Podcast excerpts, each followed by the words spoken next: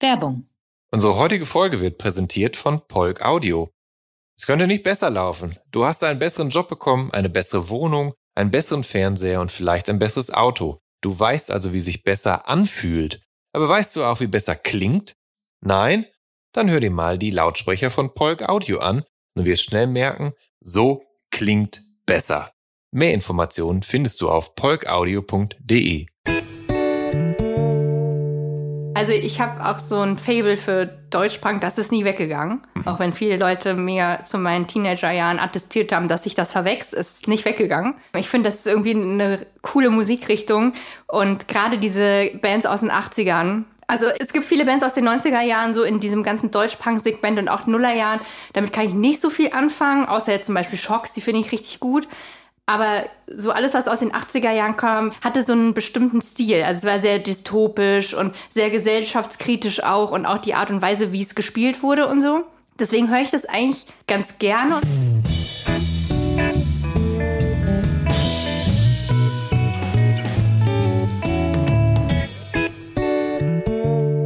Hallo und herzlich willkommen zu der Soundtrack meines Lebens. Ich bin Jan Schwarzkamp und ich werde euch in diesem Podcast auf eine musikalische Reise mitnehmen.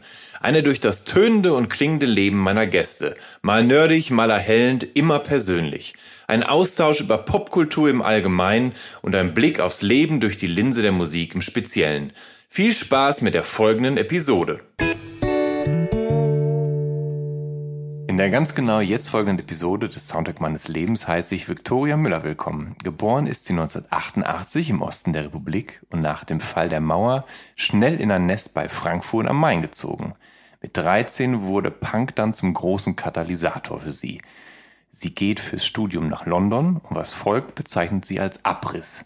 2011 entsteht ihr alter Ego Victoria von Violence – unter diesem Namen wird sie bekannt. Sie modelt und häuft bald eine enorme Anzahl an FollowerInnen auf ihren Social-Media-Kanälen an. 2020 lässt sie den Namen hinter sich. Seit einigen Jahren arbeitet sie als Moderatorin, unter anderem für den Jugendradiosender Fritz, wo sie etwa in der Talkshow Blue Moon über allerhand politische, gesellschaftliche und persönliche Themen spricht. Mit dem 2011 erschienenen Buch Meine Freundin die Depression wird sie zur Bestsellerautorin.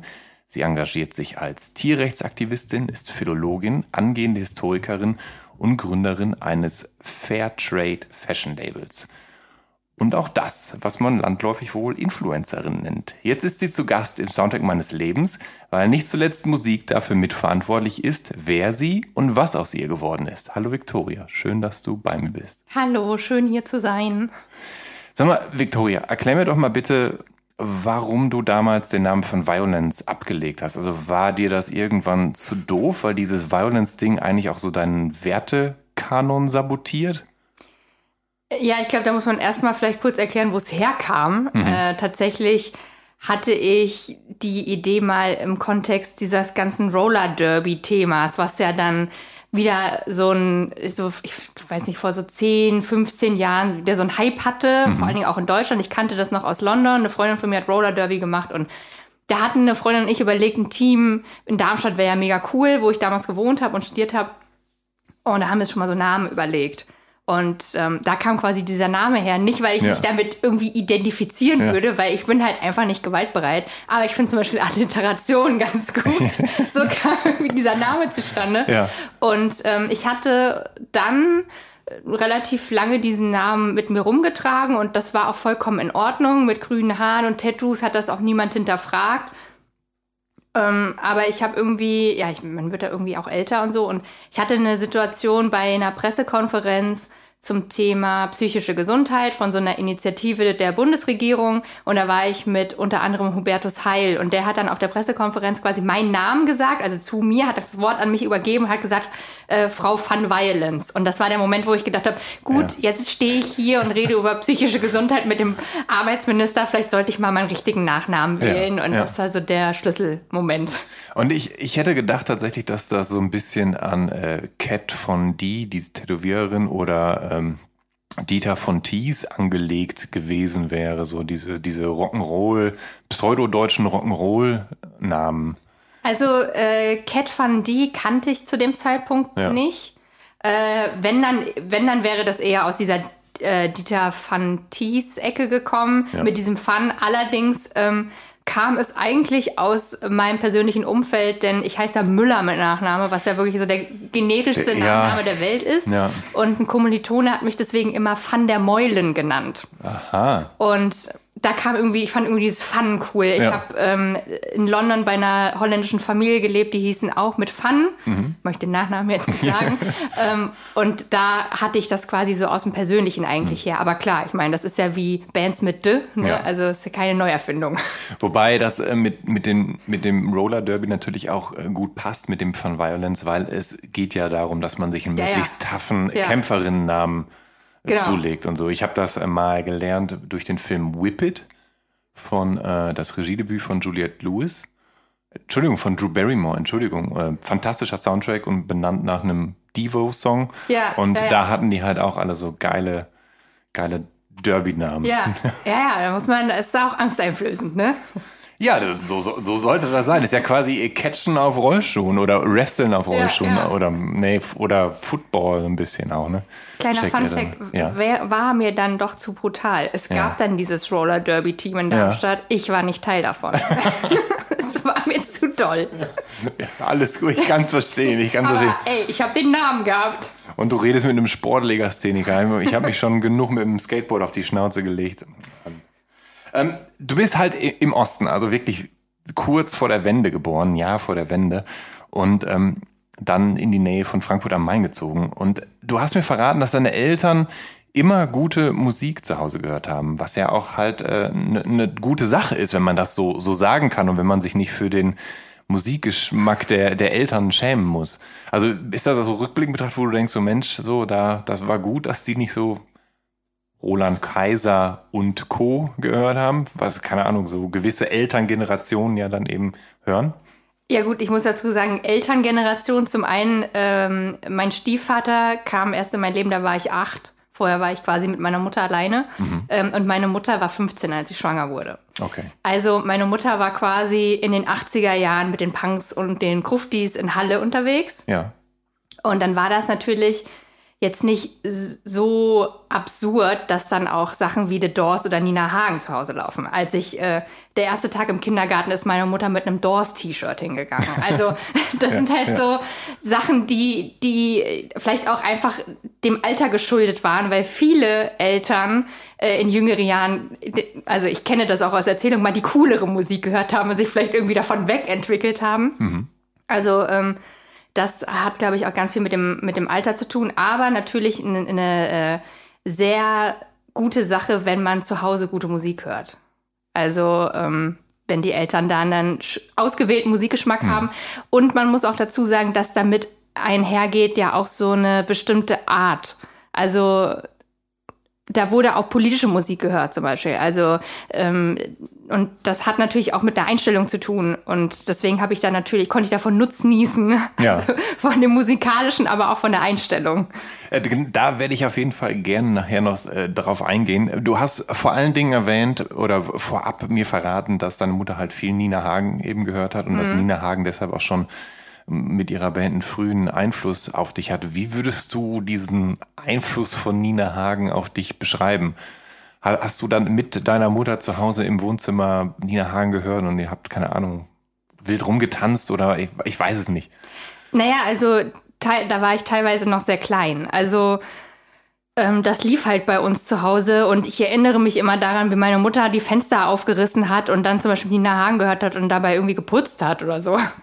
ähm, und deswegen konnte ich relativ viele Songtexte von Nina Hagen schon relativ früh mhm. auswendig, aber nagel mich jetzt nicht auf dem Alter fest. Aber es war schon so sieben, acht Jahre war, also war ich schon alt, dass ich quasi das schon so mitsingen konnte und auch mitgesungen habe, ohne überhaupt zu wissen, was sie da besingt. Aber was genau das mit mir gemacht hat, ist auf jeden Fall, dass ich so einen Kampfgeist entwickelt habe. Also meine Mutter als junge, ähm, alleinerziehende Mutter musste sich richtig krass durchbeißen. Mhm. Plus dann noch diese Musik von einer Frau, die sagt so, ich wasche nicht deine Käsesocken, Hosen, T-Shirts, fass mich nicht an, so. Also ich, ich, ich bin eine emanzipierte Frau und ich will keine Kinder kriegen, singt sie ja auch, ne, mhm. vor Cosma Shiva. Und ähm, das war natürlich auch sowas, was dann in Mark und Bein übergegangen ist. Ne? Ich war dann auch so, nee, ich brauche keine Männer. Das war, ja. Da war ich noch klein, da war das für mich schon klar, ich brauche keinen Mann. du als große Nina Hagen-Fanin, ähm, was sagst du zur Marschkapellen-Version von Ich habe den Farbfilm vergessen? Also, ja, okay. Ja. Ähm, ich glaube, da muss man eher, äh, ich, ich muss eher würdigen, dass, ja. dass sie das, also dass Merkel das überhaupt gemacht hat. Mhm. Und ähm, ich finde, das ist schon auch ein cooler Move gewesen zum, ja. zum Abgang. Gerade weil ich, das, ich weiß nicht, wie es dir ging, aber das erste, was ich im Kopf hatte, war diese legendäre Szene bei Talk im Turm, wo Merkel und äh, Hagen ja Anfang der 90er Jahre zusammen in einer Talkshow sitzen und sich Nina Hagen ausfallend wird, kann man sich bei YouTube auch angucken.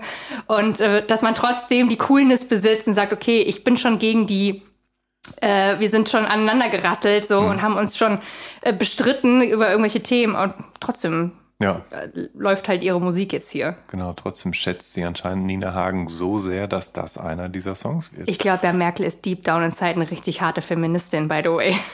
Ich glaube, das kommt jetzt erst. Wo, ja, wobei sie das sehr spät äh, sich selbst eingestanden hat, auch in aller Öffentlichkeit, was eigentlich schade ist, weil sie früher hätte die Pforten vielleicht öffnen sollen. Aber ja, wir mal schweifen. Gucken, mal gucken, was kommt, ne?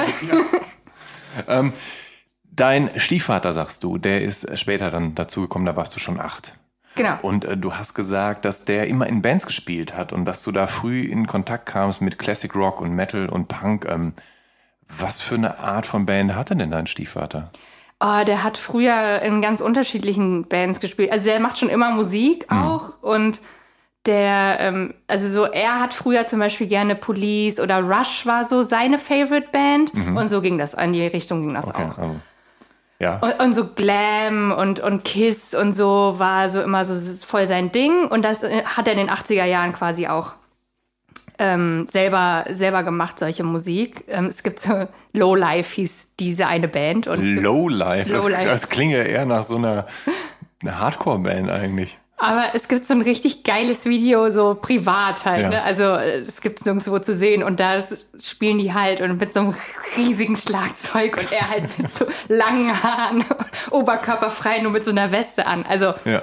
richtig gut. ähm, und dann später hat er eigentlich immer so, Deutsch, so Deutschrock gemacht. Also ja. so, ja, genau, so ein bisschen, keine Ahnung, ich, das ist nicht so meine Zeit. Also so hm. 90er Jahre Deutschrock. ja. Aber genau ja. so. Ja. Und da bin ich natürlich früher A, mit Musik, Mus Musikern, äh, brauche ich nicht gendern, weil es waren tatsächlich nur Männer. Ja. Ähm, und auch äh, allem, was drumherum passiert, in Kontakt gekommen. Mhm. Hat er dich denn auch mal so, so mitgenommen dann in den Proberaum und ja. du hast dann irgendwie zugeguckt und so? Genau, wir waren ja. auch mit im Bunker in Frankfurt. Also die haben im Bunker geprobt, im Alten. Mhm. Und ähm, auch auf Konzerte war ich auch dabei. Ja. Also das war ganz normal. Und hat er dich genötigt, mal selbst ein Instrument in die Hand zu nehmen oder, oder dazu motiviert, das zu tun? Also motiviert ja, genötigt nein. Ähm, ich muss sagen, ich, also da wurden mir wirklich, da wurde mit der rote Teppich ausgerollt ja. diesbezüglich. Wenn ich gesagt habe, ich möchte jetzt Klavier spielen, dann wurde ähm, mir ein, da habe ich dann einen Synthesizer geschenkt gekriegt von einem, ein ausrangierter von einem Kumpel und so. ähm, und dann habe ich das aber halt nicht verfolgt weiter. Und ich habe dann irgendwie auch mal Gitarrenunterricht bei einem Kumpel von meinem Vater genommen. Der hat mir auch eine Gitarre und einen Verstärker geliehen. Mhm. Und dann wollte ich unbedingt Schlagzeug spielen. habe ich Schlagzeugunterricht bekommen bei einem anderen Kumpel. Aber ich habe das dann halt nie so verfolgt. Und ich muss sagen, das ist so eine Sache, die bereue ich sehr in meinem Leben. Ja, ja es, es ist halt, ich kann das nachvollziehen. Also das ging mir auch so, dass ich finde, ich fand immer, dass das eine Riesenportion Ehrgeiz braucht, um wirklich aktiv ein Instrument zu lernen. Und als Kind habe ich diesen Ehrgeiz halt nicht aufgebracht. Nee. So, da war halt wichtiger, was abends um Viertel nach acht im Fernsehen kommt und nicht, dass ich irgendwie ja, mir Tabulaturen drauf schaffe oder sonst was. Ja, ja, ich habe da auch nicht so die, ich glaube auch nicht die nötige Geduld gehabt als Kind. So. Und diese Hobbys sind halt auch so wahnsinnig teuer, ne? wenn man überlegt, dann, dass so dann so Schulfreunde und Freundinnen, die dann eben Instrumente spielen, dann auch so ewig sparen, um sich dann eine bestimmte Gitarre leisten zu können oder einen Verstärker oder ein neues Becken oder so. Man denkt so, wow, gut, dass ich nicht so teure Hobbys habe. naja. Gar keine eigentlich. Oder gar keine ähm, Du selbst sag, sagst, dass du als Kind äh, schon äh, sehr früh die Beatles und die Ärzte gehört hast mhm. und dass das so die Band so deine Poster-Boys waren. Ja, die Beatles vor allem, ja. ja. Waren die Poster-Boys. Ja. Das heißt, äh, das heißt, du hattest tatsächlich ein, ein Foto, äh, ein Poster der, der Beatles über im, mein im, Bett. Im, ja. Mhm. Okay. Eingerahmt. Ja. Äh, die, äh, ich weiß auch noch das Foto oder das Bild, ja, es war äh, eine große Fotografie, es war so ein Poster. Das haben mir meine Eltern mal zu Weihnachten geschenkt, in einem schwarzen Rahmen. Alle in schwarzen Mänteln in so einer herbstlichen Landschaft. Also man kennt das Bild auch im Hintergrund, das ist halt alles so gelb ja. von, den, von den Bäumen, die halt äh, schon ihr Herbstkleid angezogen haben. Ja, und das hing halt bei mir überm Bett. Das waren dann so die Posterboys. Das ist doch äh, eigentlich ein ganz, ganz stilvoller Einstieg, weil du als ja, Teenagerin in den 90er Jahren bist ja eigentlich die perfekte Zielgruppe gewesen, um diese, ja, für diese Eurodance Boy Group, Girl Group äh, Generation, die dann da eben auch aufkam und halt auf so junge Mädchen wie dich dann ja gerichtet war. War. Waren das Sachen, die dich gar nicht berührt haben, wo du nichts mit zu tun hattest? Also ich muss dazu sagen, um jetzt kein falsches Bild zu zeichnen, das fand natürlich auch statt. Ne? Ja. Ich bin auch in die Schule gegangen und da äh, habe ich natürlich auch mitbekommen, was abgeht. Und auch ich fand zum Beispiel die Spice Girls, ich war riesen Spice Girls Fan. Und das lief auch teilweise wirklich parallel. Ne? Also mhm. dass man, dann konnte man alles Mögliche aus dem Kinderzimmer äh, an Musik hören. Und äh, da gehörten definitiv auch eine Zeit lang die Backstreet Boys dazu ähm, und auch, wie gesagt, die Spice Girls. Aber es war jetzt relativ kurz und auch nicht so, nee, es hat mich nicht so geprägt. Mhm. Also die Spice Girls schon, weil ich fand ja dieses Girl Power Motiv irgendwie cool früher und das war ich ich war auch Mel C Fan, das war so die sportliche mhm. und die war so immer tough und halt nicht die schöne, also ja. klassisch schöne, sage ich mal. Das fand ich irgendwie immer cool. Aber das hat mich nicht so gekriegt, das hat mich nicht so abgeholt. Und die anderen Sachen haben mich einfach viel mehr getroffen irgendwie. Mhm. Also als ich dann das erste Mal die Ärzte gehört habe zum Beispiel oder halt die Beatles oder so, da hat man verbindet ja mit Musik auch häufig so Emotionen und wenn man dann so Gefühle bekommt beim Musik hören, das hatte ich halt dabei, ja. so vor allem. Und ja. deswegen bin ich ja dann auch dabei geblieben. Aber du, du hast gesagt, ähm, dass bei den Spice Girls dir so dieses äh, Girl Power Ding halt zugesagt hat. Ähm, hattest du damals schon so, naja, feministische Antennen, dass du, dass du halt quasi so gedacht hast, so Mensch, das ist voll cool und das sind halt Girls und die können aber auch alles und, und so. Das, war das attraktiv für dich? Hast du da schon so, so einen Schritt weiter gedacht oder haben die da in dir was ausgelöst, wo du dachtest, das, das ist was anderes, das hat nichts mit den Boys immer zu tun? Ja, das war ja schon durch, wie gesagt, durch Nina Hagen ja eh schon so in, eingepflanzt. Genau, die, da war der Samen. Ja, der blühte ja. dann, der blühte ja dann auch noch weiter.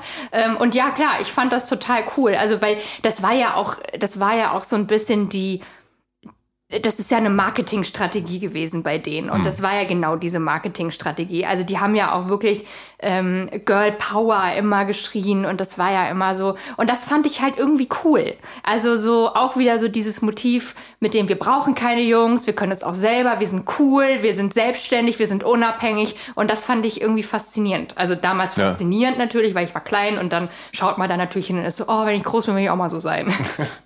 Als du etwas größer warst, nämlich so, so 12, 13, da hast du dann angefangen, äh, Punk zu hören und äh, vornehmlich Deutschpunk. Mhm. Äh, wie kam das? Haben dich da MitschülerInnen angefixt oder, oder war das der weitergehende Einfluss von Nina Hagen, der da mit reinspielte? Also ich weiß gar nicht so genau, wo jetzt der, wo die Zäsur ist, also wie ich jetzt da drauf gekommen bin. Ich würde mal vermuten über die Ärzte. Mhm. Also meine Eltern haben die Ärzte gehört, dann gab es irgendwie dieses 13-Album und das wurde bei uns auch rauf und runter gehört. Und ich denke mal, da war quasi so die, fing die Affinität für deutschsprachige, schnelle, äh, Punk-ähnliche Musik. Also so mhm. die, zu dem, was ich danach gehört habe, sind die Ärzte ja wirklich äh, sehr sanft. Ja. Vor allen Dingen die quasi jüngeren Alben. Ja. Ähm, und ich weiß gar nicht so genau, wie gesagt, es gab diesen, diesen Ausflug mit meinem Vater zu World of Music und ich habe da mir zwei CDs ausgesucht. War einmal die Mis Misfits Tales from the Crypt und einmal BRD, BRD Punk Terror. Vier, glaube ich. Ähm, und die habe ich einfach wegen dem Cover gekauft. Okay. BRD Punk Terror okay, cool, ich ziehe mir das rein. So, Ja. Es gab in meiner Schule oder in meinem ganzen, in dem, der ganzen Ortschaft niemanden, der aussah wie ein Punk oder sich äh, Punkmusik gehört hat oder so. Ich habe das quasi irgendwie so für mich entdeckt. Und ähm, ich weiß noch, es gab ein Treffen mit einem Kumpel von meinem Vater in, äh, in diesem World of Music und der hat dann so gefragt, ah, du hast ja auch zwei CDs und dann hat er mir immer so, was hast du denn da? Und dann habe ich ja gesagt, hier, Misfits, äh, BRD Punk Terror, guckt mein Vater an und so, hm, okay, alles klar. Jetzt kommt der Kracher aus dem Kinderzimmer. Und dann fing das halt irgendwie so an. Und ich muss dazu sagen, mein Vater ist Grafiker. Ähm, und deswegen hatten wir schon relativ früh Internetanschluss und Computer. Und ich war relativ internetaffin. Und dann habe ich halt angefangen zu äh, nicht zu googeln, weiß ich gar nicht, wie das damals war, aber ich habe halt versucht rauszufinden, was ist Punk und wie sehen die aus und was machen die so und was hören die für Musik und so bin ich da so reingekommen. Und da sind natürlich äh, die Misfits äh, auch äh, prädestiniert, um, um, um darauf anzuspringen, weil sie ja eben mit die stylischsten und eigensinnigsten Punks sind, die es je gab, wenn man so möchte. Die Mit, fand ich nicht cool vom Ja. Aussehen. Tatsächlich nicht. Also mit, den, mit ihren Bikerjacken und der, der Locke Ja. im Gesicht und so weiter. Nee, das, das hat mich gar nicht. Also, ich muss dazu sagen, ich wusste nicht, wie die aussehen, Ja. weil in der CD war kein Foto. Also vorne war nur so ein Skull drauf.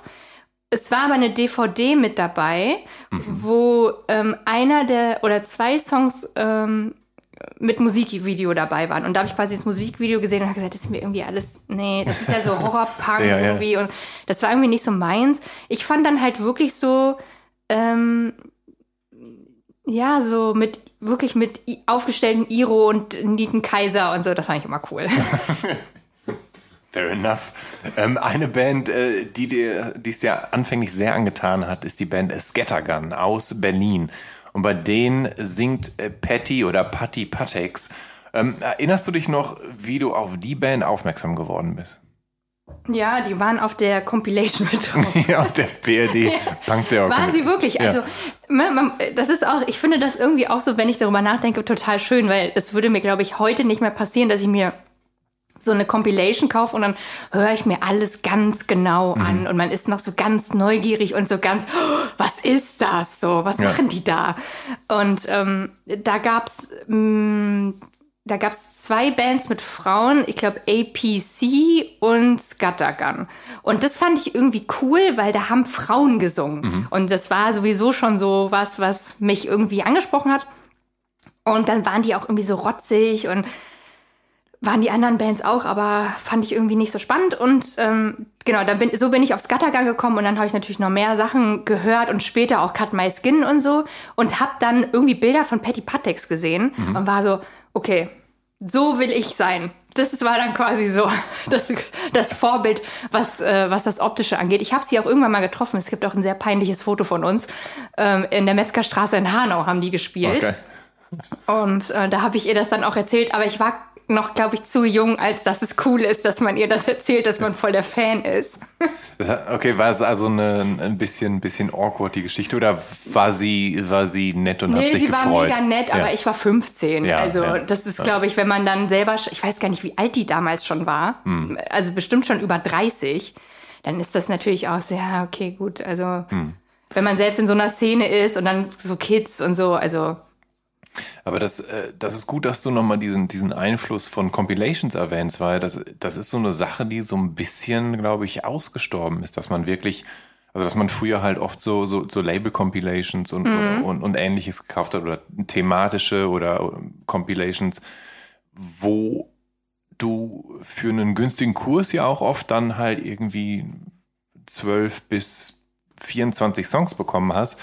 Und dann konntest du dich da in, in so ein Universum reinfräsen und dich erstmal schlau machen, was es denn alles gibt und was es alles auf einem bestimmten Label gibt oder wie viele deutsche Punkbands es eigentlich gibt und so. Und das, Ja. ähm, das ist so ein bisschen ausgestorben. Vielleicht ist das ja auch heute von so, naja, Streaming-Listen ich würde gerade sagen, so Spotify-Playlisten oder so, wahrscheinlich. wahrscheinlich, ne? Und da ist dann äh, der Algorithmus so auf deinen persönlichen Geschmack zugeschnitten, dass du dann das zugetragen bekommst, was dir vielleicht gefallen könnte.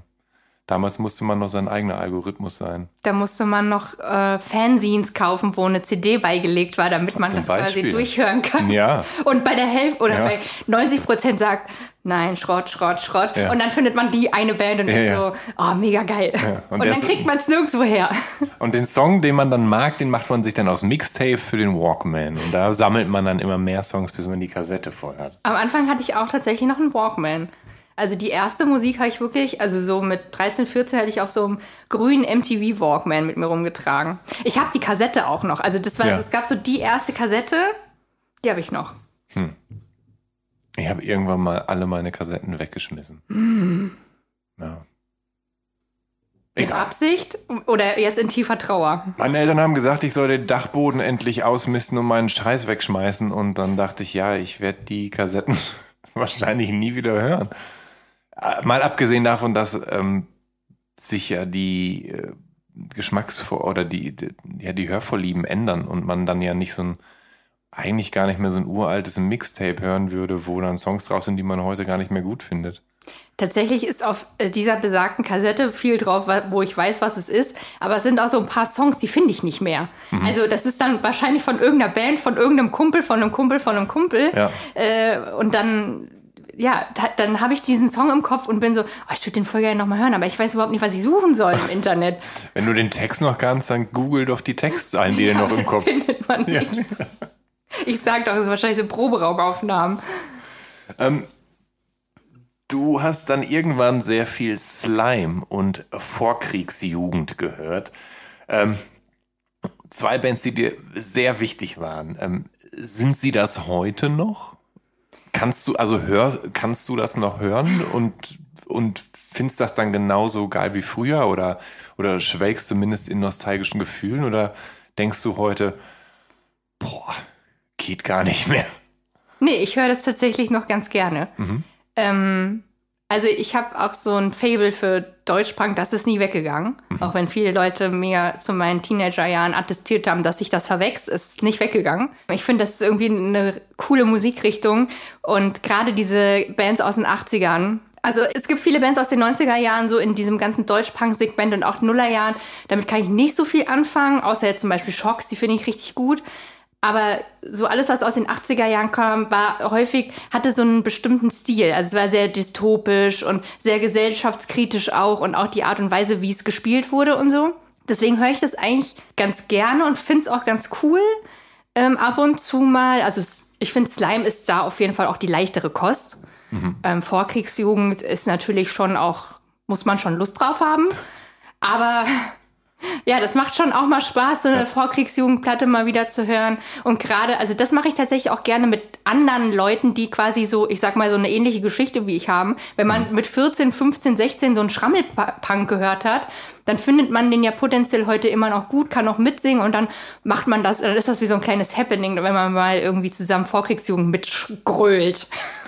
Ähm, nun sind ja viele dieser Deutschpunk-Bands ja dann ja häufig auch eben politisch oder krakeelen, zumindest politisch motiviert rum. Ähm, waren die Inhalte der Songs äh, Sachen, die dir wichtig waren, wo du hingehört hast und wo du vielleicht dann auch mal irgendwo weitergelesen hast oder herausfinden wolltest, worum es eigentlich in einem bestimmten Song geht, wenn wenn es nicht gerade wie Haut die Bullen platt wie Stullen war? Ja, ähm, ja, also ich bin dann auch relativ früh ähm, auf Anti-Nazi-Demos gegangen, selbstständig, auch teilweise ohne äh, Leute, die ich, weil ich ja kein, noch keinen Anschluss hatte. Und ähm, habe dann halt mal geguckt, wie das ist, wenn man da ganz vorne als 14-jähriges Mädchen äh, äh, einen Schlagstock abbekommt oder eingekesselt wird oder so. Ja. Meine Eltern haben dann tatsächlich relativ wenig auch gesagt dagegen. Und ähm, das, also das Politische war schon auch so eine Sache, die mich auch besonders angesprochen hat. Also auch die Themen natürlich. Ne? Also ist ja sehr viel so gegen Nazis ähm, gewesen. Ist natürlich sehr stumpf, kann man ja jetzt da sagen. Also jetzt würde ich das auch alles ein bisschen ähm, äh, anders oder beziehungsweise ähm, nicht so oberflächlich, sondern ähm, tiefgehender betrachten. Aber ich finde, so simple Parolen helfen manchmal einfach. Gerade wenn man auf eine Demo geht und dann laufen da halt irgendwie, ist da so ein. Früher war das auch noch anders. Da gab es doch so richtige Nazi-Aufmärsche. Heute sind das äh, Corona Leugner äh, oder Leute, die sagen, sie sind nur besorgte Bürger, aber in Wirklichkeit haben sie einfach tiefrechtes Gedankengut in sich oder sind Antisemiten und so. Aber früher waren die ja, also zu meiner Zeit als das ist ja noch nicht so lange her, aber da waren die ja irgendwie noch viel ähm, erkennbarer und da gab es irgendwie noch mehr so die klare Linie. So, ja, man findet halt Neonazis scheiße und das sind halt die mit den Klatzen und den Bomberjacken und so sind die dann auch aufmarschiert. So ein richtiger Nazi-Aufmarsch. Und den Docks mit den weißen Schnürsenkeln. Ja, so solche Sachen. Ähm, und das natürlich, das hat das natürlich befeuert, ne? Also so diese Wut auch. Und ich habe damals auch ähm, zum Beispiel mich dann sehr intensiv mit dem Thema beschäftigt und habe auch zum Beispiel an meiner Schule äh, auch Referate gehalten zum Thema Neonazis und wir hatten auch eine Kameradschaft im Dorf dann und dann das fing dann auch so an, dass ich so andere, ich glaube mal gleich, sag mal Gleichgesinnte gefunden habe und wir haben dann überlegt, was kann man dagegen tun, dass die jetzt hier sind, weil die haben dann auch so NPD Schulhof CDs an unserer Schule verteilt und so. Ach, Scheiße. Also wir haben dann schon versucht, auch dagegen vorzugehen äh, in den, mit den Mitteln, die wir halt damals zur Verfügung hatten. Hm. Krass. Okay, ja. Das hat es auch gegeben, dass diese CDs verteilt ja? wurden, ja. Hast du eine angenommen, um quasi den Feind zu studieren? Nee, das nicht, aber wir hatten einen Flyer von der Freien Kameradschaft Rhein-Main im Briefkasten. Mhm. Und den habe ich sogar noch, weil ich damals nämlich tatsächlich äh, so eine schriftliche Ausarbeitung über Neonazis gemacht habe in der Schule mhm. äh, und dann auch einen Vortrag dazu gehalten habe und das quasi eines der, wie sagt man, ja, meiner, mein Belege dafür war, dass wir quasi sowas im Ort haben und ja. dass man ja dagegen quasi auch in unserem Dorf tätig werden muss, weil sie sind jetzt da und zecken sich hier ein. Du redest ja die ganze Zeit äh, vom Dorf, was ja eben in der Nähe der Metropole äh, Frankfurt am Main war. Aber wie wichtig war denn für dich auch so äh, halt Frankfurt am Main als, als Anlaufpunkt? War das ein, eine Quelle deiner musikalischen Sozialisation? Sprich, äh, konntest du in, in Teenagerjahren davon profitieren, was dir die Stadt zur Verfügung gestellt hat? Warst du da, konntest du dann da auf Konzerte gehen und so weiter auf erste oder hat das, hatte Frankfurt eigentlich gar nichts mit irgendwas zu tun? Tatsächlich ähm, wenig. Bei mir war es eher Hanau. Hanau mhm. war auch näher dran, das war mit dem Bus erreichbar, weil das schon mal irgendwie die Sache vereinfacht hat. Mhm. Und ähm, da war die Metzgerstraße. Ich weiß gar nicht, ob es die noch gibt. Metzgerstraße 8. Erklär mal, was ist denn die Metzgerstraße? Ich kenne nämlich die Metzgerstraße in Hanau nicht. Ist das so, so, so eine Straße, wo es dann mehrere besetzte Häuser gibt und wo dann ein Squad ist, wo Konzerte stattfinden? Oder? Ein, also es war ein besetztes Haus, aber da muss ich auch sagen, so die Geschichte, das hat mich damals nicht so interessiert. Ich wusste, da konnte man hingehen, da gab es damals Fokü, da, da, haben sich Leute getroffen, ähm, die politisch auf der gleichen Seite waren wie ich. Da fanden Konzerte statt und mhm. so. Da hatte ich dann tatsächlich auch ein paar Freunde da, die dann da so aus diesem, ähm, äh, ja, aus diesem, diesem Umfeld kamen. Und deswegen war ich da eigentlich häufiger. Das, dann Bad Vilbel war für mich so ein Anlaufpunkt für Konzerte.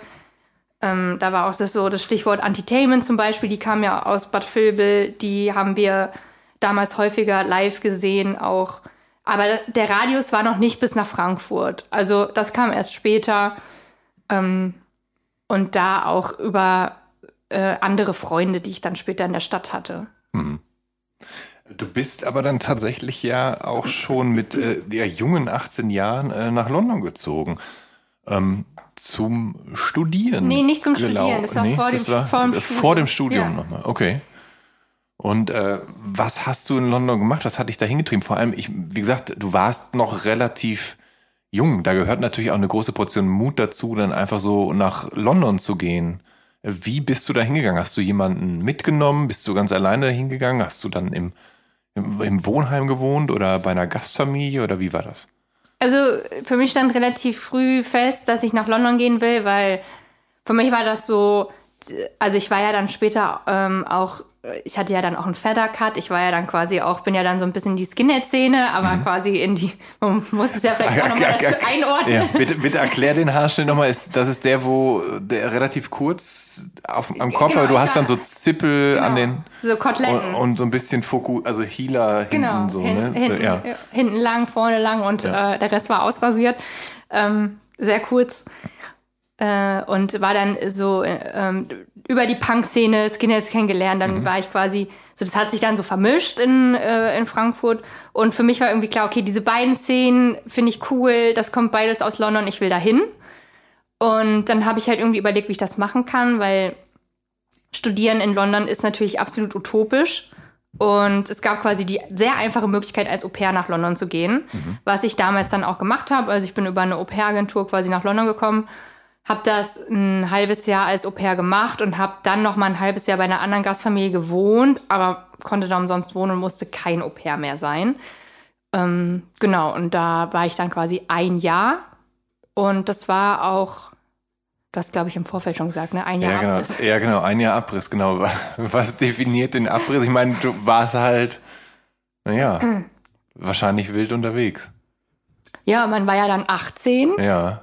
Also man durfte legal alles. Ja. Und ähm, ja, also das, das bringt die Szene eh schon ein bisschen so mit sich, äh, erhöhter Alkoholkonsum äh, und äh, wilde Feiernächte und Grenzen austesten und so weiter. Und wenn man dann noch in so einer Stadt ist, dann ist das quasi das alles mal 100. Ja. So, und so war das auch. Ist das eine Zeit, an die du äh, ungern zurückdenkst oder wo du äh, so ein bisschen bereust, dass du das Ganze nicht erwachsener, nüchterner angegangen bist? Gar nicht. Gar nicht. Sondern genau richtig, dass das so passiert ist. Ja, weil auch jetzt im Nachhinein, ich meine, ich bin jetzt 33 und zum Beispiel, ich trinke fast keinen Alkohol mehr. Ich bin äh, total gemäßigt in, in allem. Mhm. Ähm, und damals, also wenn man jung ist, dann trifft man Entscheidungen anders und ist mhm. noch furchtloser und hinterfragt nicht so sehr die Konsequenzen von seinem Handeln. Ja. Und deswegen bin ich eigentlich total froh, dass ich das gemacht habe, weil ich quasi immer sagen kann, ich habe einfach, ich habe da einfach den kompletten Abriss hinter mir. Ich habe krasse Leute kennengelernt. Ähm, ich habe äh, weiß ich nicht, mir in einem Squat die Krätze eingefangen, so weil ich da auf irgendeinem gammeligen Sofa geschlafen habe. Ja. So, ja, das würde mir heute natürlich ja. nicht mehr passieren, ja. aber es sind halt gute Geschichten. ne? Ich habe richtig gute Geschichten zu erzählen und ähm, erinnere mich da gerne dran, wenn ich Fotos sehe, bin ich mal so Mann, Mann, Mann, Mann, Mann, so, ne?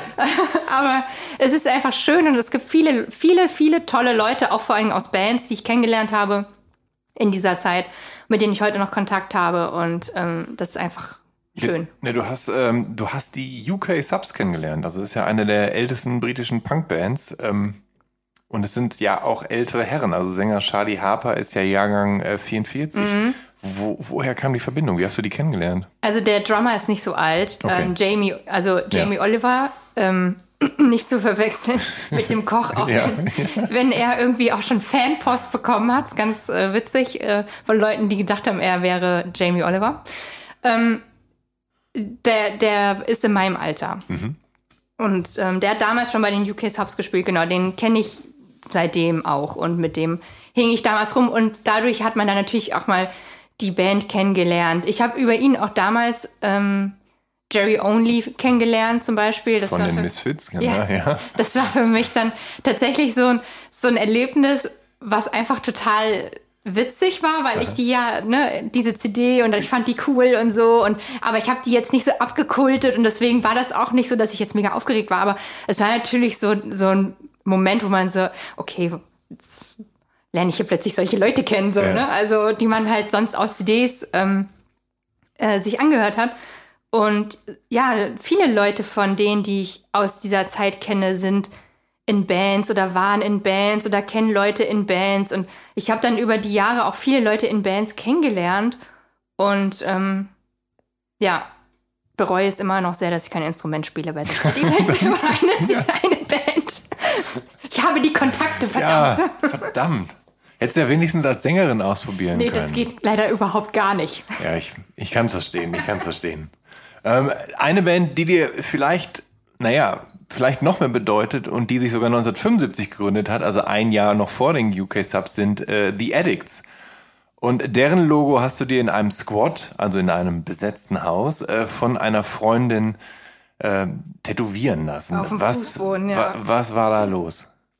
Das dachten wir wäre eine gute Idee ja. zu dem Zeitpunkt. Ja, also ich, ich, noch ein kleiner Tipp, wer solche Sachen vorhat, nicht machen, weil das hat mich im Nachhinein noch zwei Tattoo-Sessions gekostet, das quasi von Professionellen, ich sag mal, fixen zu lassen, sodass ja. es einigermaßen ist. Weil es war wirklich schlimm. Ja, die wohnt übrigens inzwischen ja. auch äh, in Berlin. Ja. Die Freundin. Und äh, ja, das war irgendwie so eine Idee. Aber die Addicts habe ich richtig, das war so meine Lon eine meiner London-Bands, ja. die ich richtig cool fand. Und das musste dann in dem Moment sein als äh, quasi Andenken ja. an die Zeit, in der du gerade drin gesteckt hast. Ja, irgendwie schon. Ich habe die dann später auch kennengelernt, äh, die Band. Und ähm, die fanden es natürlich auch richtig cool, dass sich jemand äh, ihr Logo da an so eine präsente Stelle tätowieren lassen hat. Was, was ist, wo ist denn diese Stelle? Das wollte ich gerade schon mal fragen. Also die ist, hier die ist oben auf dem. Genau, auf, auf, der Schulter quasi. Ja. Wenn man einen Top anhat, dann sieht ja. man das halt so. Okay. Ne? Das, das springt einem dann quasi ins Gesicht.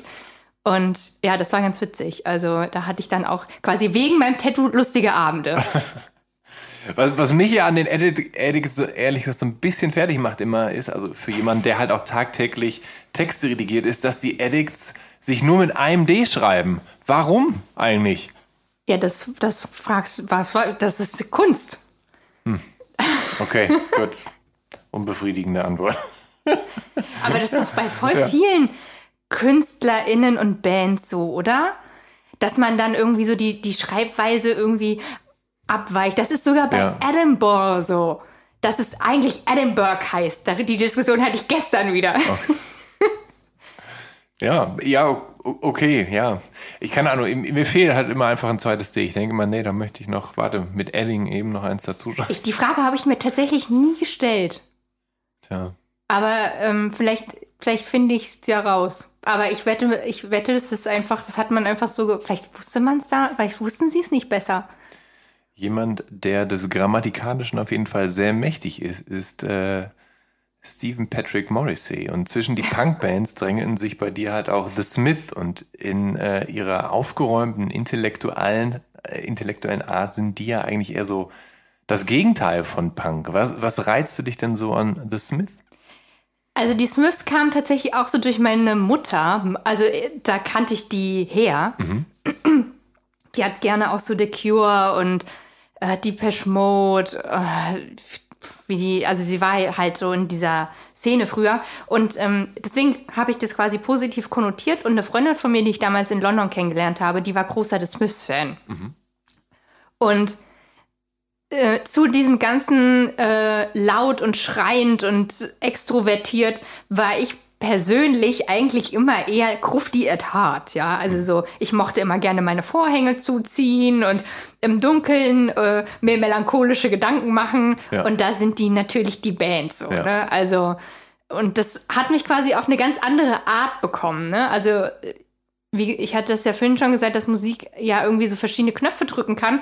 Und ich brauchte halt damals so dieses extreme Durchdrehen. Das war hat mir quasi so diese ganze Punk-Chose gegeben und dann aber auch so dieses, das Smiths habe ich halt auch zu Hause gehört oder wenn, wenn man unterwegs war auf den Kopfhörern und so, ne? Wenn man mhm. dann jetzt nicht irgendwie sich die ganze Zeit den Krach geben kann, dann war es so ein ganz schöner Ausgleich.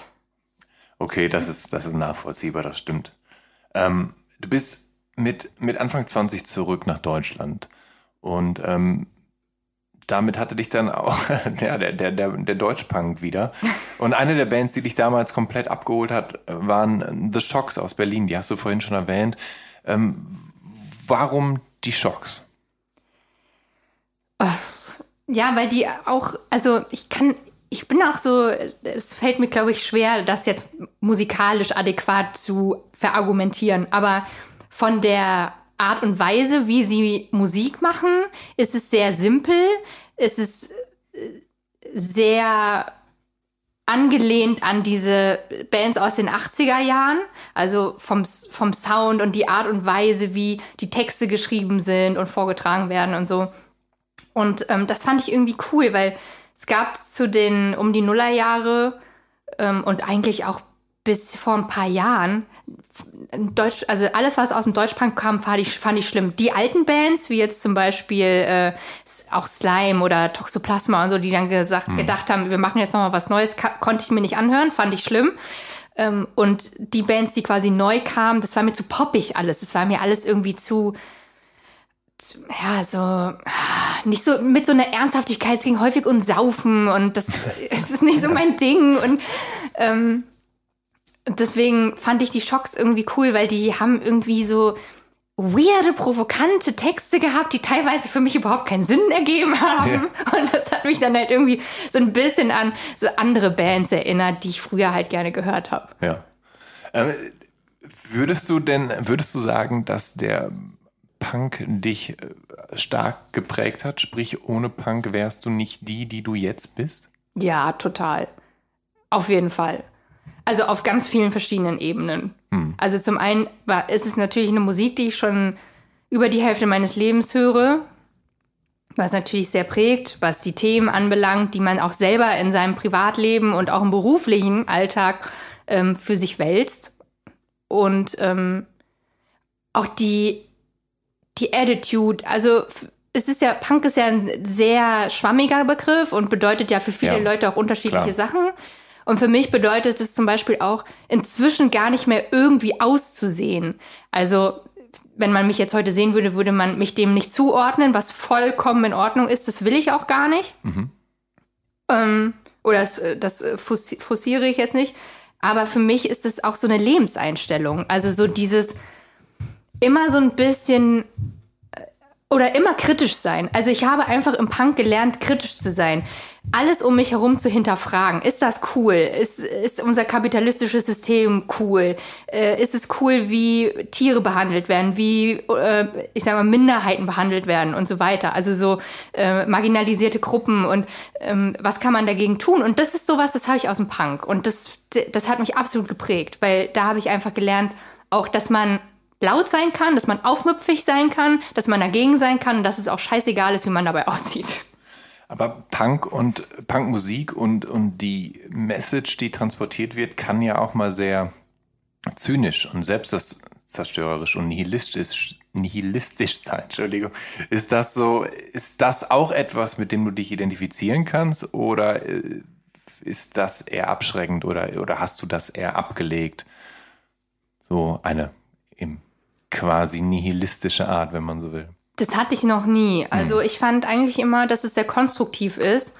Ähm, ich weiß aber sehr, ich weiß genau, was du meinst. Also äh, dieses, ähm, ich war zum Beispiel nie Fan von ACAB und sowas, ne? Also so solche Aussprüche oder ähm, generell, also so mit nihilistisch ist wahrscheinlich auch so dieser Selbstzerstörungsdrang gemeint, ne? Also mhm. so, oder auch so dieses extreme Provozieren, wie die Sex Pistols das früher gemacht haben, indem sie sich große Hakenkreuze auf die Jacken gemalt haben Zum und so. Beispiel.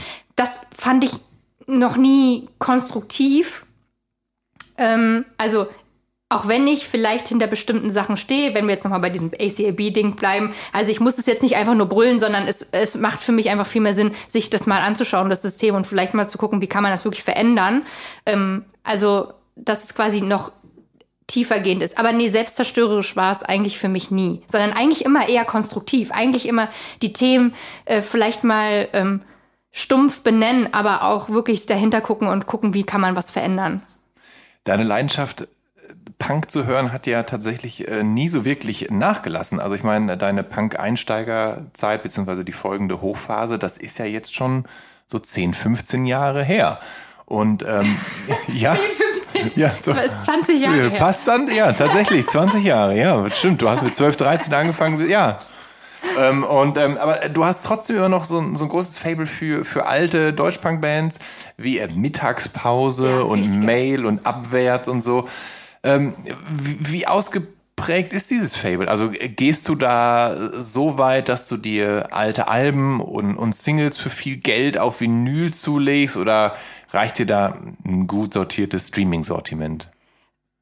Ich hoffe, er nimmt es mir jetzt nicht äh, übel, aber ein guter Freund von mir, ähm, mit dem habe ich diese, ich sag mal, Sammelleidenschaft eine Zeit lang gefrönt. Ähm, der hat oder ich glaube, da haben wir uns gegenseitig so ein bisschen ähm, angestachelt auch dazu. Ähm, der hat früher auch Punkmusik gehört und dann sind wir halt irgendwie zusammen nochmal dahin gekommen, uns über also alte Platten auszutauschen. Es gibt mhm. ja gar nicht so viele Leute, die dann da so voll into sind und dann plötzlich so in, in diesem spezie in dieser speziellen Nische anfangen, Sachen zu sammeln. Also es gibt sie auf jeden Fall. Die Platten werden auch hoch gehandelt. Ne? Also ja, wenn, wenn, man da ja. Razzia Erstpressung haben will oder so, dann ist schon auch teuer. Ähm, aber äh, das habe ich eine Zeit lang auch forcierter gemacht, aber ich habe auch gemerkt, ist gar nicht so meins. Also ich habe so Platten, aber die müssen für mich dann keine Erstpressung sein zum Beispiel. Oder ähm, ich kann die Songs auch streamen. Also das ist für mich in Ordnung, weil ich jetzt nicht so wie jetzt du zum Beispiel vielleicht bei Vinyl, äh, also ich höre gerne Vinyl, aber ich bin jetzt quasi da nicht, ich hat's nicht so, es hat ja. mich nicht so gecatcht. Ähm, aber was, ich finde es zum Beispiel mega geil, immer mal wieder was Neues zu entdecken. So. Mhm. Und das kann man tatsächlich über diese Streaming-Plattform inzwischen ganz gut. Mhm. Früher habe ich das häufiger über YouTube gemacht. Mhm ähm, dass man da bei Sachen, die nicht auf Spotify und Co. Ja. waren, die konnte man über YouTube finden. Und im Rabbit Hole abtauchen. Genau, und dann wirklich, ja, ja. echt so. Aber es gibt so, so eine eingeschworene Gemeinschaft, die dann quasi auch diese ganzen, ähm, diese ganzen alten 80er Jahre Punkbands abfeiert. Und das ist irgendwie cool, ja. finde ich. Das ist kultig. Es, ja, es gibt auf jeden Fall genug Leute, die sich die Mühe machen, dann irgendwelche Songs, die du im Internet nicht kriegst oder nicht so leicht Zugang zu hast, dass sie die dann eben für YouTube digitalisieren, sodass du dann da theoretisch in Kosmen abtauchen kannst, wo du noch mit, was weiß ich, wie viele Jahren dazu lernen kannst, weil man ja auch einfach nie auslernt und immer noch eine obskurere Band entdeckt. Ähm, aber in den vergangenen Jahren äh, hast du, äh, ja, haben einige Bands deine, deine Lust an Deutschpunk tatsächlich wieder so angefacht. Also du sagst, du bist halt Fan von Pisse und Team Scheiße. Äh, schaffen diese Bands das, so den, den, Spirit von eins zu transportieren? Oder was ist das, was dich an, an, an Pisse und Team Scheiße reizt? Und erklär unseren Hörern doch gerne auch mal, wie diese beiden Bands denn so ungefähr klingen. Also, ähm, Piss, Pisse ist tatsächlich die Band, die mir die Hoffnung zurückgegeben hat. Mhm. Damals, also damals. Die, ist, ist, die Hoffnung. Auch, ist auch schon ein paar Jahre her jetzt. Ich ja. weiß gar nicht. So vier Jahre bestimmt, dass ich davon das erste Mal gehört habe. Und die ähm, machen so klassischen In-Your-Face Deutschpunk, mhm. aber auch mal weirde Texte keine Ahnung, da gibt's einen Song, der heißt Marlboro Mann und da geht's dann quasi darum, dass die alten Frauen alle alleine sind, weil die Männer wurden vom Marlboro Mann geholt, so, ne? Also, oder ähm, so, so ganz, so ein Hit von den äh, Scheiß, Scheiß DDR und das ist halt wirklich so ein 40 Sekünder, ja. wo dann einfach nur geschrieben wird, Scheiß DDR, Scheiß, oder Scheiß BRD, Scheiß BRD, also, und es ist halt so, einfach im Stil dieses, dieser, dieses alten, dieser alten Punk-Musik, die ich halt so so gut finde, weil das eben diese Komponenten wieder vereint. Zum mhm. einen so dieses Schrammelige auf der einen Seite, aber durchaus eigentlich auch ganz durchdachte, mhm. muss man ja auch dazu sagen. Irgendwie, irgendwie ist es ja, hat es ja auch, folgt auch einer gewissen Logik. Und dann halt irgendwie diese Texte, die so in your face sind, bisschen, bisschen weird, aber halt nicht zum Beispiel über Saufen gehen. Also mhm. so, ähm, Team Scheiße äh, habe ich tatsächlich erst vor kurzem entdeckt. Äh, keine Ahnung, da jetzt, äh, deren Hit ist jetzt Kaufhaus, äh, Kaufhaus, ich bin Kaufhausdetektiv, heißt der, glaube ich. Also da geht es halt irgendwie darum, ähm, dass, dass die Person, ähm, ja, Ka bei Karstadt irgendwie Kaufhausdetektiv ist. Und da musste ich direkt an einen Song denken, Hertie bei Mitternacht von ich weiß gar nicht, wie die Band heißt. Das habe ich früher immer gehört und das hat mich direkt daran erinnert, irgendwie so. so Hertie beim Mitternacht. ja, geht halt irgendwie so darum, dass da so, die sind dann bei, bei Hertie quasi mitternachts alleine, was sie da ja. so machen. Ja. Und das ist quasi fast so inhaltlich so ähnlich, was ja. quasi der Kaufhausdetektiv machen würde. Und das, das finde ich irgendwie cool, weil das, das sind auch keine, das sind auch keine stumpfen Leute, die das machen. Das mhm. sind durchaus auch intelligente Menschen, die diese Musik machen. Mhm. Und ähm, das finde ich irgendwie cool. Und die vielleicht die gleiche musikalische Sozialisation haben wie du und äh, jetzt einfach so Nostalgie aufleben lassen mit, äh, mit im Zweifel moderneren Mitteln. Ja, obwohl es klingt wirklich so wie. Ja. Hast du es dir mal angehört? Nein, nein, tut mir leid, ich habe es mir, nicht mir nicht angehört. Ich äh, kenne beide Bands nicht. Aber umso schöner ist es, dass du mir die jetzt erklärt hast und dann kann ich da ja mal reinhören. Ja. Weil wie man, man äh, lernt ja nie aus. Es gibt äh, einen Song, ich glaube, mit Hinterschinken in die Menopause. Ich hoffe, ich hab's richtig. Also, ja. Mm. Nee, aber ja, es ist einfach ja. so, ähm, es ist einfach schön. Ähm, ich empfehle dir äh, den Song Drehtür. Den finde ich gut. Alles klar. Von Team Scheiß oder Pisse? Äh, von Pisse, ja. Okay, alles klar. Pisse hat übrigens, äh, ich mit einer anderen Band, die haben auch irgendwie so einen Namen gehabt, haben sie vor ein paar Jahren im SO36 gespielt und haben relativ schnell das ganze SO ausverkauft. Also das It's a Thing, kann ich dir sagen. Offensichtlich. Ja, ich hab's nicht mitgekriegt. Ja. ähm, in der Zeit Anfang 20, da hast du tatsächlich ähm, deine liebste Band aller Zeiten entdeckt, nämlich The Gun Club. Ja. Eine Band aus LA um den äh, geradezu ikonischen Frontmann Jeffrey Lee Pierce und eben Gitarrist Kid Congo Powers. Was hat die Band mit dir angestellt, dass sie so diese Spitzenposition dann irgendwann eingenommen hat? Kann, kann ich gar nicht sagen. Also irgendwie die, die Musik ja, irgendwie diese Musik, die haben ja so Blues-Elemente auch mit drin. Also es ist mhm. ja quasi ähm, ganz un also unterschiedlich. Die haben sehr schnelle äh, Sachen und auch sehr ja, melodische Sachen, ja. was ich eigentlich überhaupt nicht so höre. Und Country und Amerikaner, aber gleichzeitig nur so ein bisschen so ein Goth-Auftreten, ja, wenn man ja, möchte. Ja, also, die, die haben ja auch eine Bassist, Bassistin gehabt, ähm, Ivy, glaube ich, oder so. Und die war ja auch so ein bisschen ikonisch so. Mhm. und das fand ich irgendwie fand ich das total cool. Und ich glaube es war auch so eine Zeit in meinem Leben so mit Anfang 20 äh, so von zu Hause ausgezogen irgendwie. Also dann äh, Studium angefangen eigenes Leben aufgebaut und dann kam diese Band in mein Leben. Und ich weiß gar nicht wie weil die kannten also jetzt ja. haben die ja noch mal so ein Revival erlebt. Also relativ viele Leute die ich kenne hören die jetzt auch. Mhm. ähm, aber damals war das tatsächlich noch nicht so ein Ding. Und ähm, ich fand die irgendwie einfach speziell und es hat mich einfach gekriegt. Also mhm gerade ähm, dieses She's Like Heroin for Me und Sex Beat und Fire of Love und so, das waren halt auch alles so Brecher und das. Genau, dein, dein Lieblingsalbum ist äh, das 81er Debüt, The Fire of Love. Und da ist eben auch an allererster Stelle der, also der eine große Hit Sex Beat. Also ich würde, ich weiß gar nicht, ob sie wirklich noch andere Hits haben, aber der war natürlich immerhin so ein, so ein Club-Hit und, und, und lief dann in einschlägigen Läden oder Heutzutage kann man ihn bestimmt jeden dritten Abend in der 8 mm Bar noch, noch hören. Wahrscheinlich, ja. ja. Da würde ich das auch hin verorten. ähm, und du betreibst einen Blog und zuvor schon äh, eine Domain und äh, beide tragen den Titel, Titel Naiv und Schlau. Jetzt machen wir ein Quiz. Und das entstammt äh, vom, äh, von einem Song von Ideal, und zwar dem Song äh, Rote Liebe. Ja. Und darin heißt es, ich will wie neu sein, will nicht mehr treu sein, mal Mann, mal Frau sein, naiv, naiv und, und, schlau sein. sein. Ja. Äh, welche Bedeutung hat dieses naiv und schlau für dich, dass du das da so rausgenommen hast aus dieser Zeile? Ähm, also äh, diese, es äh, stammt wieder so ein bisschen aus der Bibliothek meiner Eltern. Diese äh, ich habe damals Mia gehört und dann hat meine, meine Mutter gesagt, das ist ja nur geklaut, was sie da macht. Mhm. So, das klingt ja wie ideal. Mhm. Und dann meinte ich so, was ist ideal? Hat meine Mutter die, mir die CD gegeben. Eitel Optimal war auch so quasi so ein bisschen äh, so Best, Best of mhm. von Ideal. Und dann habe ich mir die Sachen angehört, fand es mega geil. Wieder Annette Humpe, wieder eine Frau, wieder irgendwie coole Texte, wieder so ein bisschen selbstbestimmt. Und das ist, äh, kam da auch so raus, so dieses Selbstbestimmte und vor allen Dingen so dieses, äh, ich habe diese Domain und meine erste Website gebaut. Da war ich 14, 15. Damals hatte ich irgendwie, wie gesagt, schon den ersten Computer und habe angefangen, HTML-Webseiten zu bauen. Ich wollte mhm. damals Fotografin werden. Da hatte ich, war ich sehr ambitioniert und habe mir eine Webseite gebaut. Hatte die Domain naiv und schlau.de. Und ähm, ich fand einfach irgendwie so diese Kombination zwischen naiv, naiv wirkend, also von anderen Leuten vielleicht als naiv wahrgenommen, aber eigentlich schlau sein. Mhm. Das fand ich zum einen äh, ein sehr interessantes Motiv. Und zum anderen hat mich das auch mein Leben lang begleitet, weil ich wurde einfach immer unterschätzt.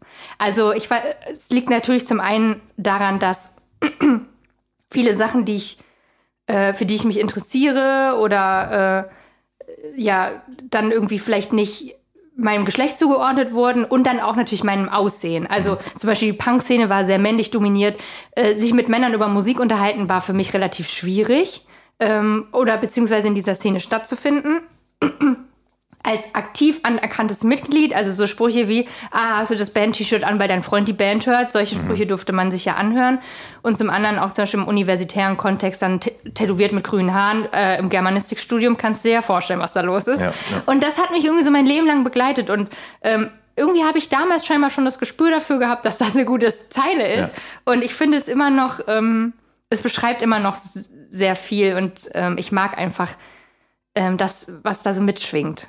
Hast du ähm, das Glück gehabt oder hast du das zu deinem Vorteil ausgenutzt, dass man dich unterschätzt oder war das oft einfach nur nervig und anstrengend, weil, weil du unterschätzt wirst und Menschen dir gewisse Dinge nicht zutrauen oder dich nicht mit einbeziehen nach dem Motto, ach, die, keine Ahnung, tätowierte mit den grünen Haaren, die hat doch eh keine Ahnung. Also ich, dass man dich halt vorverurteilt ich, es gab bestimmt eine Zeit, wo das ähm, mir zum Nachteil vielleicht war, ohne dass ich es wusste. Aber ich muss sagen, dass auch so, gerade auch durch dieses ganze Punk-Ding und schon früh mit sehr starken Frauen äh, im Kontakt gewesen, auch zum Beispiel durch meine eigene Mutter, die mir ja immer vorgelebt hat, wir brauchen keinen Mann, wir können das auch alleine. Mhm. Ähm, habe ich relativ schnell so eine, für manche Leute schon sehr ätzende äh, Hartnäckigkeit entwickelt. also äh, es ist, passiert nicht selten, dass ich morgens schon beim ersten Kaffee eine politische Kampfrede am Frühstückstisch halte und mein Freund rollt schon die Augen. Aber ähm, das führt natürlich dazu, dass ich mir häufig den Raum nehme. Ne? Wenn jemand mich äh, vorverurteilen möchte oder mich unterschätzen möchte, dann lasse ich das gar nicht zu. So und mhm. bin so, nö. Also sorry, aber das glaube ich ja jetzt mal nicht, dass wir das machen. Ähm, lass uns mal ganz kurz äh, noch bei Namen bleiben, denn äh, du hast ja eben auch ein Modelabel, ähm, auf, über das du vor allen Dingen äh, Shirts mit Messages wie In Tofu We, we Trust oder Make Witches Great Again und äh, Tampons should be free etc. vertreibst. Und das nennt sich The New Rose. Und ohne Artikel ist das natürlich ein Punk-Klassiker von The Damned. Und das kann sicher kein Zufall sein. Das kann kein Zufall sein, Jan. ja. Das ja. habe ich mir noch glatt gedacht. Du, das ist ganz witzig, ja. weil tatsächlich, also die meisten Leute wissen es nicht, ja. so, wo es herkommt. Äh, hinterfragt auch niemand. Und dann hatte ich mal das Erlebnis, dass jemand zu mir sagte, The New Rose, ähm, ist das von New Rose, von dem Song von Guns N' Roses? Und ich war so, oh nein. Die haben den tatsächlich gecovert. Und dann ja, stimmt. Auf der Spaghetti Incident, glaube ich. Oder dieser, dieser Coverplatte. Da bin ich raus. Ei, ei, ja. Das war so, ah, oh. ja. Naja. Ja, tatsächlich haben wir ja. sehr lange, oder habe ich sehr lange überlegt. Ja. Ähm, ich muss auch, äh, wir sind ja hier der transparente Podcast. Mhm. Ähm, muss auch dazu sagen, dass ich wegen dem Namen gerade relativ viel Ärger habe und wahrscheinlich das Klamottenlabel nicht weitermachen kann. Das wäre tatsächlich meine nächste Frage gewesen, ob du da je, äh, ob du da eventuell Ärger bekommen hast, wobei nee. du hast ja nicht den exakten Songtitel genommen oder gab es jemand, der dir zuvor gekommen ist und den Titel schon für was anderes genutzt hat? Mm, nee, gar nicht, gar nicht, gar nicht. Also es äh, kommt nicht von der Band und äh, nicht im, Rahmen des Songs, sondern tatsächlich wegen dem extrem generischen Wort Rose, mhm. welches noch eine andere große Firma für sich selbst beansprucht. Aha. In bestimmten Segmenten, zum Beispiel Textilien. Ah, okay. Und ähm, genau, deswegen habe ich dahingehend jetzt ein Problem. Es ist Was für ein Stress immer. Richtig nervig. Mal. Habe jetzt aber für mich beschlossen, ähm, das auch erstmal nicht mehr zu machen tatsächlich. Ja. Äh, mit dem Klamottenlabel und mich auf andere Projekte jetzt auch zwei, 2022 zu konzentrieren, die wieder mehr auch inhaltlich sind. Mhm. Apropos Inhaltlichkeit. Ein Thema, über das wir noch gar nicht besprochen haben, ist eben das Problem, dass du ähm, an Depressionen leidest. Und du bist in den letzten Jahren da sehr outspoken gewesen, wie man so schön sagt. Ähm, und hast über dein Leiden mitgeteilt und hast ja sogar ein Buch drüber geschrieben.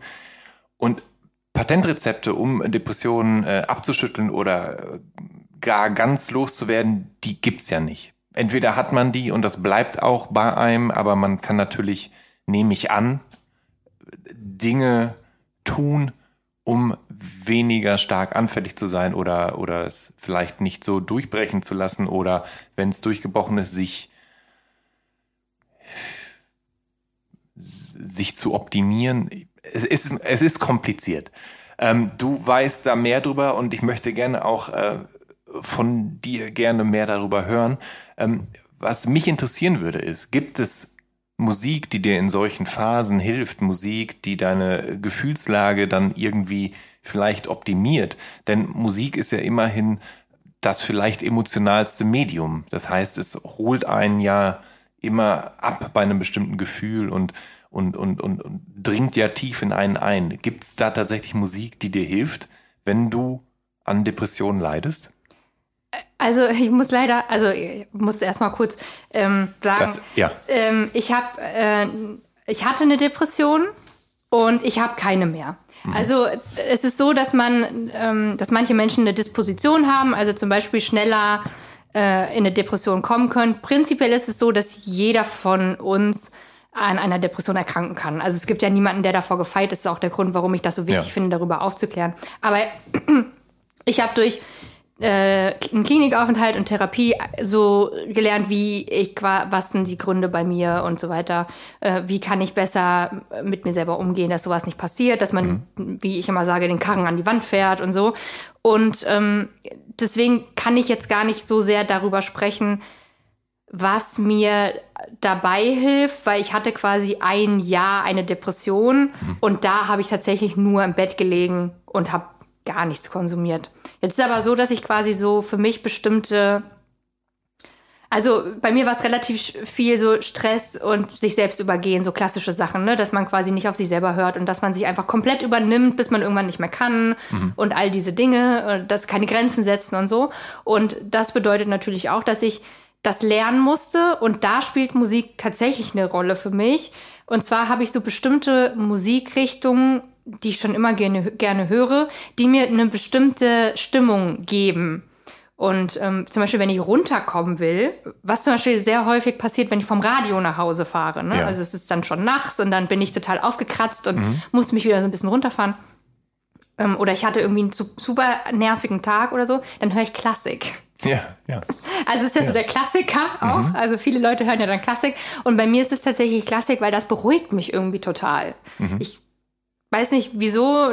Wahrscheinlich wäre es vor zehn Jahren, hätte ich wahrscheinlich noch, wäre das wahrscheinlich ähm, noch nicht so in der Ausprägung gewesen. Aber das ist sowas, was ich extrem an, an, angenehm finde und heilsam auch teilweise, wenn man ab und zu mal so Klassik hört. Oder vielleicht auch ähm, mm, ich, so viel Good Musik für mich ist zum Beispiel auch so Frank Sinatra und sowas. Mhm. Weil du vorhin gesagt hast, Bing Crosby im Vorgespräch. Ja. Also diese ganzen ja. Christmas ja. with the Red Pack und Bing Crosby und so, liebe ich. Das ist das sowas, das gibt mir so eine schöne Stimmung irgendwie, so ein schönes Gefühl, gerade jetzt Weihnachten, diese ganzen Weihnachtslieder und so. Ähm, genau. Aber eine warme, heimelige Atmosphäre wird da verliehen. Ich, bei der klassischen Musik, ich kann das äh, nachvollziehen. Also es wird der klassischen Musik ja sehr viel angedichtet, auch dass es toll ist für die Entwicklung des Kindes in der Schwangerschaft und so weiter oder dass man äh, die Zimmerpflanze mit klassischer Musik bespielen soll und die dann ganz toll gedeihen. Ähm, man kann der ja viel an andichten. Vielleicht liegt es einfach daran, dass sie naja, so komplex wie harmonisch hervorragend ausgearbeitet ist, idealerweise. Mhm. Ähm, was die klassische Musik angeht, ist es dann so, dass du dann im Auto einfach Klassikradio einschaltest oder hast, haben sich mittlerweile äh, klassische Musikkünstler bei dir äh, etabliert, die du viel, also die du dann bevorzugst vor anderen? Ähm, also tatsächlich im Auto, ähm, weil ich kein modernes Auto habe, wo ich äh, mein Spotify mit verbinden könnte, ja. so, greife ich auf Klassikradio zurück. Mhm. Ähm, aber wenn ich jetzt zum Beispiel, also ich habe eine eigene Play eine Klassik-Playlist ähm, in meinem Spotify auch und da habe ich tatsächlich ein Fable für russische Komponisten. Ja. ähm, also alles, was so in die Richtung auch Tchaikovsky und so geht, finde mhm. ich sehr ähm, angenehm, weil das häufig sehr so lieblich ist unschuldig verspielt, so ähm, gar nicht so, es muss auch gar nicht so ruhig sein. Ich finde Edward, Edward Krieg ähm, sehr schön. Das geht dann teilweise wie jetzt bei The Hall of the Mountain King ja schon sehr in so eine. Das, das ja, baut sich ja es so baut auf. sich sehr auf, genau. Und dann ist das so mächtig ja. irgendwie und das finde ich irgendwie Es fängt so zart an, um dann sich so, so epochal zu werden. Ja, ja, ja. aber das sind so, so die Sachen, äh, aber ich bin jetzt nicht irgendwie, also ja, ich, da gehört dann auch hm. Beethoven und äh, auch Bach und ähm, Mozart und wie die ganzen großen heißen auch dazu, ja. die man auch so kennt, aber ich glaube, es ist jetzt, es ist weniger ein spezieller Song oder ein spezieller Komponist, wo ich jetzt sagen würde, da mhm. kommt irgendwie, sondern es ist einfach, wie du schon gesagt hast, ne, die Art der Musik ist, glaube ja. ich, so das, was dann einen so ein bisschen runterholt. Und ähm, wenn man nicht gerade dann so eine fette Oper hat, dann hat man ja auch keinen Gesang dabei.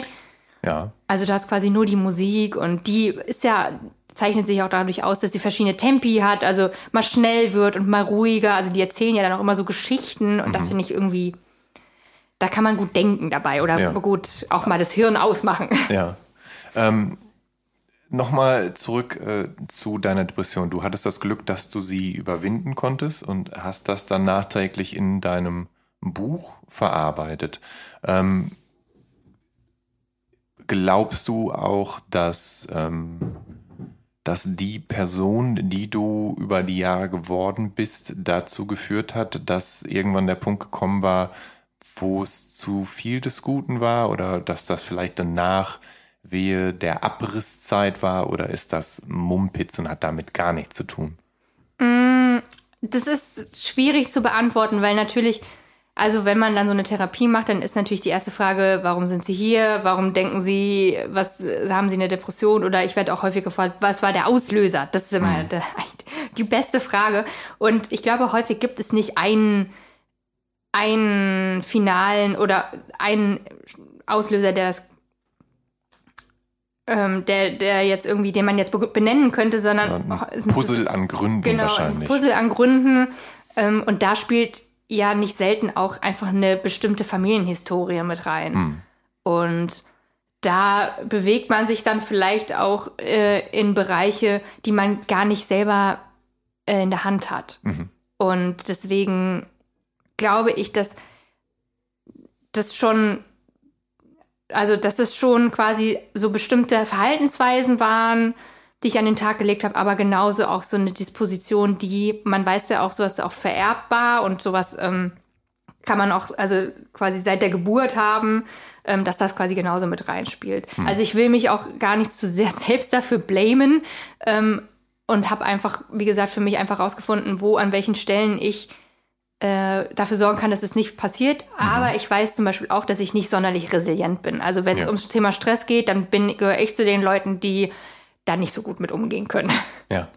Aber ähm, interessanterweise machst du trotzdem sehr viel. Zumindest habe ich den Eindruck, dass du, dass du viel machst. Du studierst, du arbeitest, du influenzt. Äh, also du hast zu tun.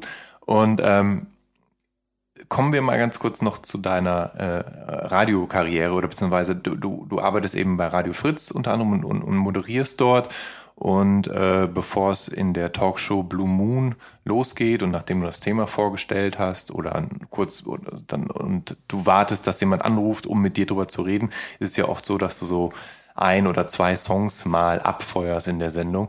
Ähm, und ähm, ist das so so eine Sache, wo wo du so eine, eine gewisse Befriedigung äh, verspürst, dass du dann mal so, so hier so, so eine Handvoll Lieblingslieder immer mal einbauen kannst, bevor es dann, bevor dann äh, getalkt wird? Mm.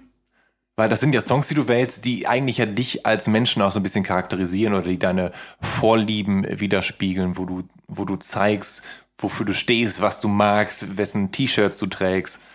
Jein, also es gibt ja viel bei uns auch nicht, wie du ja selber weißt. Also viele Sachen, auch häufiger spiele ich Sachen, die ja. Jan Schwarzkamp bei uns ins System eingelegt hat. Also ähm, beim Radio ist es natürlich so, dass man, dass man nicht über alle Lieder auf der ganzen Welt verfügt. Und ich natürlich jetzt auch nicht auf die Idee kommen würde, äh, Hansaplatz zu spielen oder so, was wahrscheinlich auch überhaupt nicht möglich ist, weil wir das gar nicht in unserer Datenbank haben. Ja.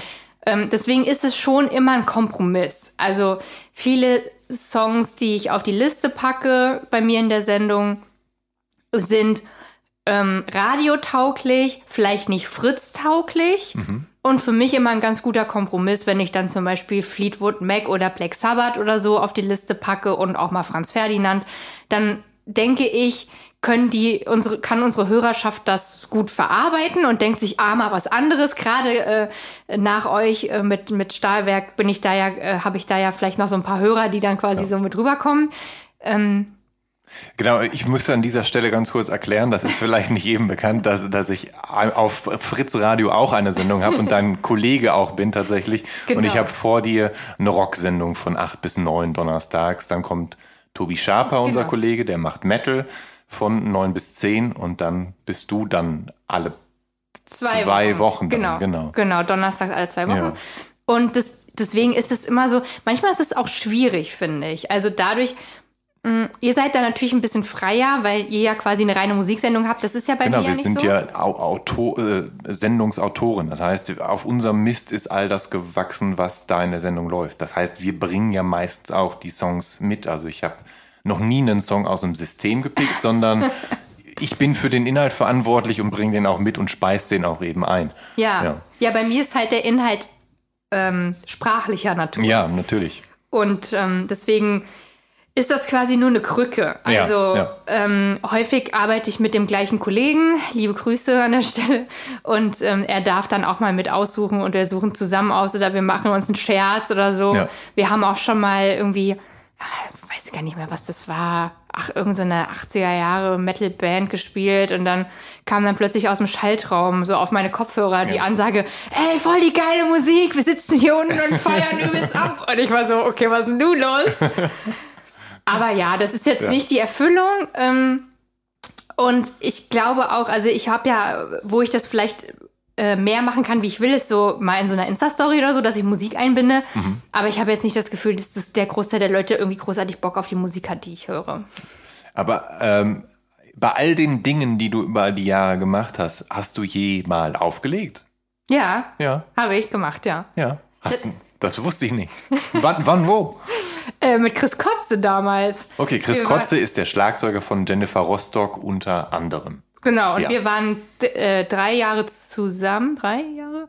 Und wir waren das Fun Vomit DJ Team. Fun Vomit DJ Team. genau. ähm, und da haben wir unter anderem bei der Pogo Pop Party regelmäßig aufgelegt im Rosis. Okay. Genau. Und Rosi ist ein Club in Berlin, den es leider den nicht es mehr leider gibt. nicht mehr gibt, genau. Ja. Und die Pogo Pop Party gibt es auch nicht mehr. Und ich habe auch bei Frank Pop Mhm. Mh, häufiger aufgelegt, auch mit Chris und auch mit Frank zusammen. Mhm. Ähm, genau. Und da meistens so 70s, 80s.